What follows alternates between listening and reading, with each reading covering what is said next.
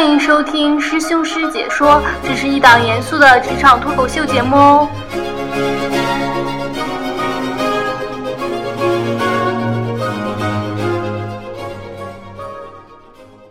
那你在国外的时候，我还蛮好奇的，就是国外的这个教育啊，是不是他就比如说你进到研究生阶段了，那是不是基本上这个人就做科研，坚持做科研的会更多一点呢？因为我想说，就是国外可能从小到大对于这个这小朋友自己兴趣的发展也好，爱好的发展也好，会比国内要更早一些。然后他也许到了他十八岁之后，他做这个这个就是在教育上面这个选择，他其实已经是比较。比较成熟了，嗯你，让我想想，是不是这样的呃？我觉得应该可以这么说，而且就是就是说，他坚呃继续从事科研，并不代表，并不是说他呃自己独立开个实验组，然后呃他去公司接着做研发什么的。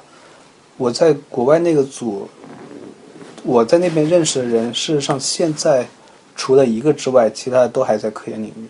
对吧？所以那个时候其实你以他的们也就比例确实，高一些，确实高一些。嗯，我这个是我自己的一个猜想啊，可能你自己可以来验证一下。你们当时在丹麦的时候生活怎么样啊？每天去采个蘑菇，冲个浪，烤个肉，一天就过去了，然后特别冷，对吧？那边挺好的，我我特别喜欢那边，主要是主要原因就是因为它是一个全民都喜欢喝啤酒的国度。你那那那地方的人为什么那么喜欢喝啤酒呢？这个有没有什么？对，它就特别神奇，你知道，工作日的时候，比如周一到周五就就非常的呃见面就非常的客气啊，然后呃就很正式，在实验室楼道里面见面打招呼什么的，都显得都显得很有修养的样子。然后 到了周五下午开始就。大伙就勾肩搭背，然后去各个各个地方喝酒，特别好玩。那为什么他们会在周一到周五周五的上午这段时间表示的表现的那么正式呢？我觉得他们本来就是很腼腆的人，北欧人都很腼腆，不是吗？我不知道，我不能去过呃，反正反正反正我特别喜欢他们那种反差。啊。然后你经常会有一些这个参加会议，然后还是做什么报告之前，这个宿醉未醒、倒地不起的照片，反正看着你们今年两年过得特别爽啊，非常羡慕。但是那但是但是事实上事实上那两年也挺辛苦的，因为我当时正好是呃，这当时我去那边的时候，因为处于我研究生研究生已经延期，我我在北大已经延期了，然后我要呃。我还没有文章，我要在那边凑弄出文章来毕业的阶段，所以当时属于这个置之死地而后生吧。我我记得非常清楚，呃，当时有一有一年那个是除夕和除夕和那个元宵之间的那那那个月，正好还是正好还有情人节，都是在一块儿，然后。我那那连续三个星期，每个星期就是拎着我的晶体去同步辐射，每天就是每个周末，周五过去，然后熬两个夜，周日回来，然后回来歇一天，然后重重新再准备晶体，准备两三天，到周五又跑去同步辐射，就连续熬夜，就那一个那一个月去了三趟同步辐射，特别辛苦。那你最后也出了成果，对吧？对，我记得非常清楚，大概是。呃，最后一次就那次那次去的那个最呃那个月的最后一次同步辐射，我在同步辐射熬了一个晚上的通宵之后，回来还参加了这边同事组织了 party，所以我连续熬了两个月。party 又没啥，反正是喝酒嘛。哎，那你中间有一次是说一个小小故事啊？我应该是刚开始工作吧，那会儿还是没工作，我忘了。半夜三四点钟接到一个陌生的电话，也没有号码，感觉是鬼打过来的。然后一接，哎，你的声音传过来，你说你特别郁闷，然后说是最近刚刚出了成果，准备要发文章，后来被一个清华的一个哥们儿给抢发了，是有这么一事儿，对吧？嗯，是。那所以你们之间这个在做什么事情都是很清楚的，你们其实会存在竞争的关系啊是吧？我们啊，有竞争不清楚的关系，我们不清楚，我们有竞争的关系，在在那个科研界这个还算比较常见吧。我现在也 survive 了。呃，所以其实有可能你跟另外一个人在做同样的事情，你都不知道，然后那个人比你先做出来，你这三年五年的心血就白费了，是这意思？对，那这个这个相这个信息的这个这个不对称，其实会我觉得会有呃，也不一定造成损失，也许你们俩对吧它？也许你们有一些合适的竞争是是是是那个有是健康的，对那其实跟企业是有点像的，对吧？那企业之间也会这样，对。但不过企业之间好像没有那么神秘，就是谁在做什么重要的事情，好像我当时给你打电话了吗？啊，因为我记得我当时接到那个消息之后，我我给所有人，我我在认识的在北京人都打了一遍电话。你你哪里有那么多精力去打那么多电话？我想问一下。因为因为特别郁闷，我然后我觉得把那些朋友们都吵起了，然后吵醒了，让他们睡不着，陪我一块儿郁闷，我心情会好一点。哦，那好像在那个电话之后不到一年，也就半年的时间，你好像就发文章了，对对吧？对对对，啊那是那是另外一个课题。但对啊，你那你为什么就在那么短时间，这人品就爆发了呢？我觉得也挺神奇的。有什么、嗯有什么人在帮助你吗？其实没有啊，就是我我刚开始过去的时候，我就同时做两个课题，然后中间有一个课题进展比较快，就嗯就可能就马上就快出结果了，然后那个课题被抢发了，所以 OK，所以这两个东西是同时进行的，对对同时开始的。不错啊，这个就叫 Plan B，你知道吗？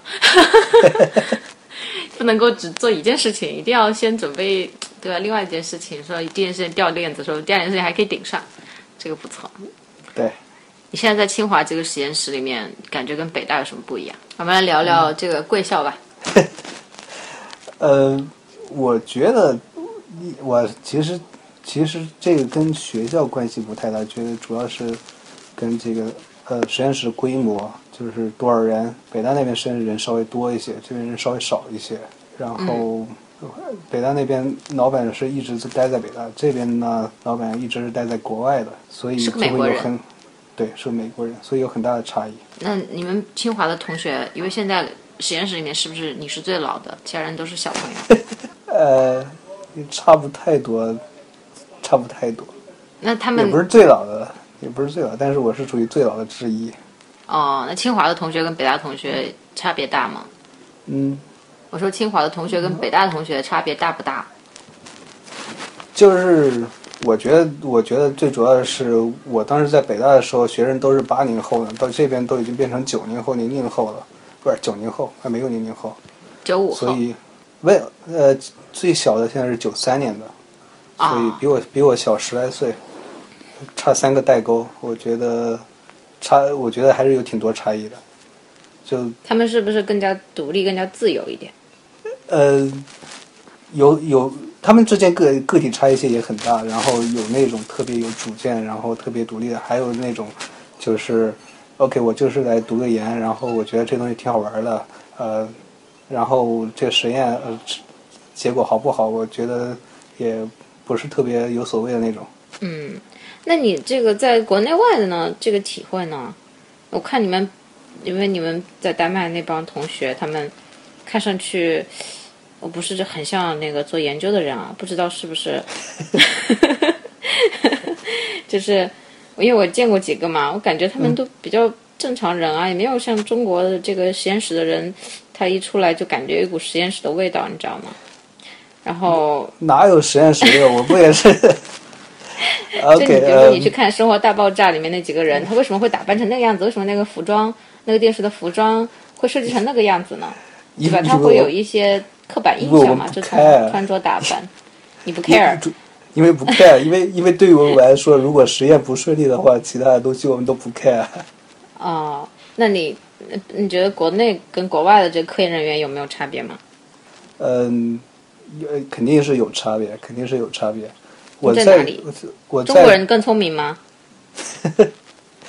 那倒也没有，我碰我碰见过特特别聪明的。我在我在那个斯坦福不是待过三个月，我在那边碰见特别聪明的美国人，极其聪明。哦，然后，呃，我觉得这个差别在于，呃，他们就是真正去做这差别，我只能讲特别细的方面，就是国外那些人，他们做科研，他们是真正就是说，他知道自己更更加想更加明白自己想要做什么东西。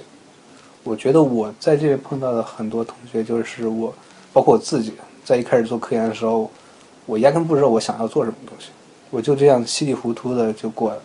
那为什么他们会更加清楚自己在做什么或者想做什么呢？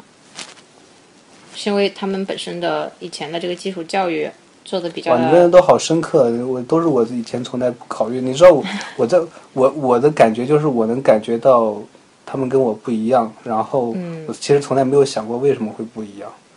嗯，其实我我是那个我就那个特别浅薄，像你说的。我觉得美国我可以想象，可以理解，但是说北欧这种国家，我觉得还是对我来说特别陌生，对大部分人来说应该也是比较遥远的一个地方，就还蛮想了解那边的这个教育的一些体系啊、方法呀，然后那个里面的这些人才到底是什么样的一个状况。因为就是说北欧是那种呃，就是福利特别好嘛，所以人都很懒，他们经常到到下午四 下午四点多钟就不干活了。但是嗯如果你是，但是我在那边碰到的北欧人，他们那个做科研的、热爱做科研的，也经常会周六周日早上六七点钟跑到实验室，然后、哦呃就在实验室里面待一天。所以我觉得是因为他们，我非常浅显的看法哈，就是说，因为他们可能呃生活比较富足，生活压力比较小，所以他们其实其实做什么工作都能养活自己，或者都没有压力，都没有那么大的压力。然后，嗯当他们选择做科研的时候，是是因为他们自己真的觉得这东西比较有意思，而不是因为说，OK，我觉得做科研我将来可能能找到一个更好的职位。所以你看，这个哲学家、艺术家也很多是诞生在这个贵贵族这个上层阶级。我也不是很懂啊，但是好像也是这样，真的是你吃饱了饭之后，你才有心思去研究更加深层次、更加有高度、有深度的东西，对吧？对啊，你看，你看我跟你就不一样嘛，你总是在想这些有深、有有那个深层次的、更加深刻的问题。像我这个还在忙着把我自己的课题解决解决的时候，我压根就没有没有去想过其这些为什么国外的那个研究人员跟我们不一样等等。你不要黑我了，我其实 我感觉国内的这科研人员应该生存状况还是不错的啊。你们在学校里面，其实压力会比在社会上面，我觉得要小一些。比如说你们在那边会有房子住，对吧？然后我们在外面就只能自己租房呢，可能存很多很多年的钱也买不到买不到北京这个市区里面的房子，对吧？那你们基本上在学校里面还是会有一席之地，呃，是不用那么呃漂泊，对吧？然后吃饭相比起食堂。嗯，对，这是这是个很大的优点。相比什么？你说？就是我在呃丹麦待着，我觉得相比起来，他们的生活压力真是太小了。为什么呀？那个国家为什么这么有钱？就是人少地多，资源丰富是吗？地也不多，然后那你当时还说有什么的高福利，他农农妇有农场，你要去就找一个农妇在那边待着。呃 那那是发生在我身边的一个一个同事的事儿，他们自己有个农场，呃养着马什么的。哦，我主要主要是因为我待的那个地方就是一个大农村，所以有农场也很常见。你刚刚说他们来的不是说什么人少地多，是因为什么其他原因啊？更加就是生活压力小一些。主要是因为他们是高福利嘛，他们是高福利。你平时那你福利，嗯，你平时那个正常工资是百分之四十上上税，然后你那些失业补助啊，然后呃其他各种什么生孩子、医疗呃对各各种东西都都非常好，所以所以他们要担心的事儿比较少，我是这么觉得。那这个它本身的这个福利也取决于它上税是多少嘛，对吧？那你如果说税高一点的话，那肯定政府能够给到你的这个，对吧？一般人的这个福利就会好一些嘛。对就中国其实税也不低呀、现在感觉在北京，我觉得五险一金一交发再交个公积金啊，对，就是还挺高的，所所得税也很高。我现在的税就很高，我就觉得很蛋疼。对，而且它是属于累进的，它不是说一刀切那种制度，就是说你如果赚的越多，你的这个税就会越多嘛。对对对人少，人事就少一些。对对，所以你们那边，比如说还会有那种情况吗？我你要是去寄个什么东西，然后你们就会去这邮局那里排队，排两个小时。就是在在丹麦的时候对，没有，没有，你好们会发像没有。去快递吗？去银去银行什么都挺方便的。哦，我不知道了，我只是听这个在瑞瑞士的朋友说，他们那边也是很慢嘛，然后好像他们还蛮习惯说，我寄个什么东西，也不会像我们这边打个快递，然后快递上门了，然后你就几块钱就寄出去了，或几十块钱，然后很快嘛，你可能会啊跑到一个邮局里面去排个队，排个一两个小时把这东西寄出去，很正常，或者说你去填一个什么单子或者交个什么东西，经常会呃慢悠悠的在那等着。我不太记那不可能得了。我们当时好像就要寄东西的话，就是你填个单子，打个电话，然后把我们那要寄的东西放到我们那个系里面某个指定的地方，然后你就走了。然后过几个小时之后，那个人就过来了，到我们系里面把那个东西拿走。哦，那比较像是中国的这个快递的这种感觉。对对，那你如果有有机会的话，你未来还会想要去国外那边发展吗？国外的待遇会不会好一点？对科研人员？其实国内现在也还行，嗯、国外肯定会稍微高一点，但是它它那个生活成本也高一点，所以算起来，我其实没我其实没有仔细算过，我觉得 我觉得待在国内也还行，还也还凑合。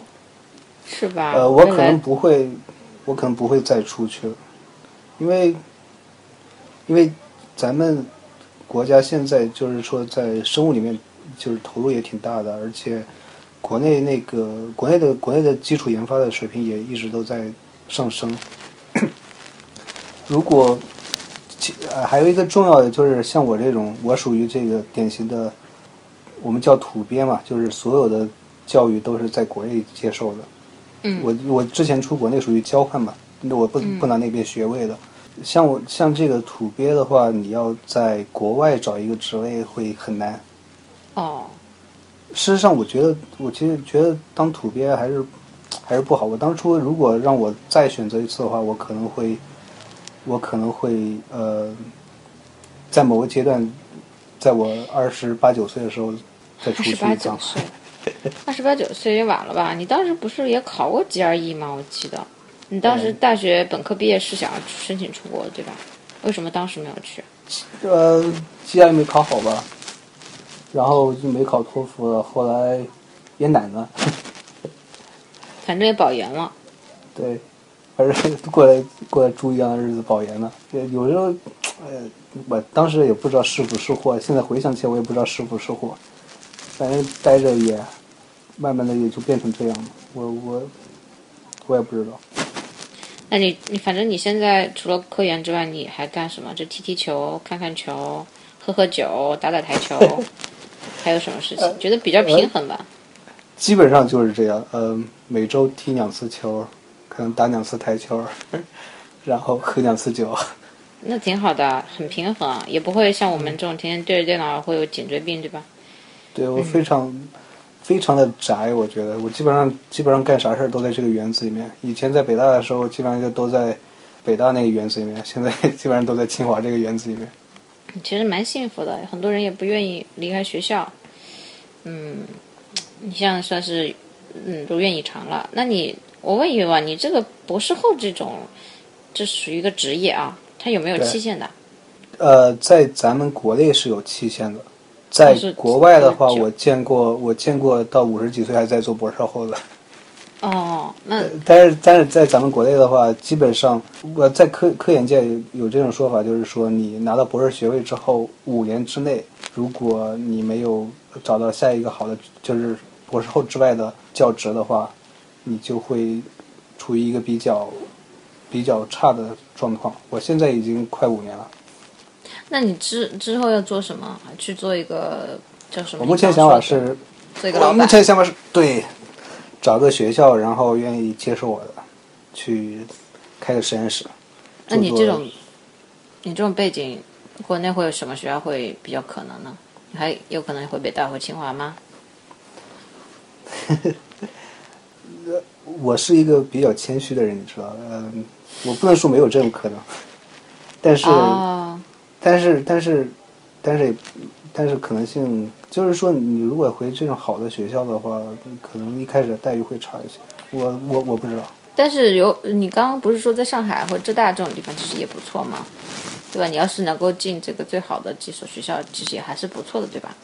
但是在比如说啊，我我们那个商学院是这样的啊，你如果是 OK 你在北大读完的，不太可能担任教职哎，因为他好像只接受从现在好像英国学校都不是很鸟了，就是说也是美国顶级的这个学校毕业的这个博士才可能回国回到这边来，在光华这边担任教职。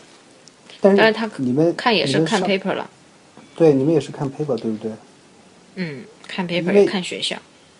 因为我们这边就是说，我们其实是看学校看 paper，学校其实处于一个第三的位置，按照我的理解，第应该是看 paper，第二是看、哦看 supervisor，看老板，哦，第三才是看学校。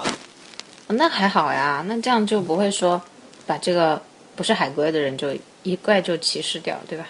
我我知道好几个就是没有出过国的，就就就是咱们国内培养的，然后呃发文章发的非常好，然后找职位找的也很好。那你要加油呀！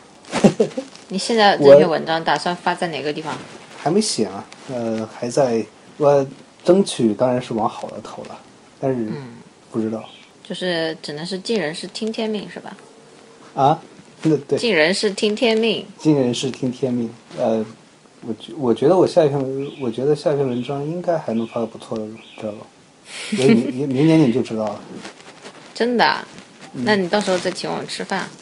我觉得，反正你这个发文章到底是什么，我也搞不清楚。我们就聊了一些有的没的，我们这些正常人能够理解的。然后这期节目呢，其实也不是给大家做什么职业上的引导，所以我们，因为我觉得能够成为科学科科研人员、科学家的人是非常少的。那只是说，觉得今天嘛，就是逢年过节的啦，总得给大家准备点不一样的东西。在中秋节，我们做录这期节目，然后也是希望说让大家了解更多的人到底在干些什么事情，然后作为我们的一个番外篇吧。那觉得有趣的人呢，就可以来跟我们就是提一些问题也好，干嘛的。然后我们嘉宾可以在线上给大家再回答。博士后大哥来给我们分享他的科研生活。呃，希望我们将来会有更多有趣的嘉宾来参加我的节目。拜拜。拜拜。